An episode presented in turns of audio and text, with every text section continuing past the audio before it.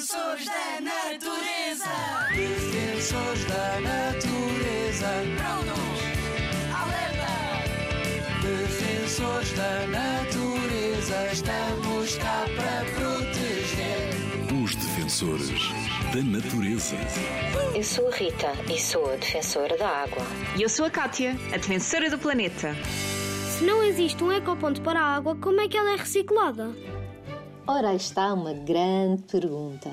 Toda a água que utilizamos vem por uns canos e sai por outros que vão dar a grandes instalações na cidade que se chamam estações de tratamento de águas. Numas estações de tratamento é retirada a água dos rios ou lagoas que é filtrada e tratada para consumo humano. Noutras, é separada toda a água que vem dos esgotos de nossa casa. A água desses esgotos é limpa e desinfetada e é depois devolvida aos rios e outros ecossistemas ou reutilizada para outros usos, como regar a relva. Estas estações são muito importantes porque permitem reutilizar a água e evitar que os esgotos poluam os rios, os mares e os seus ecossistemas. Desafio! Desafio da natureza.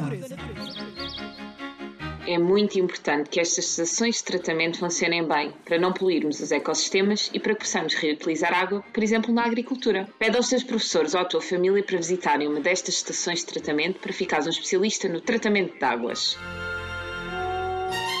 Rádio ZigZag, ANP e WWF a construir um futuro em que as pessoas vivam em harmonia com a natureza.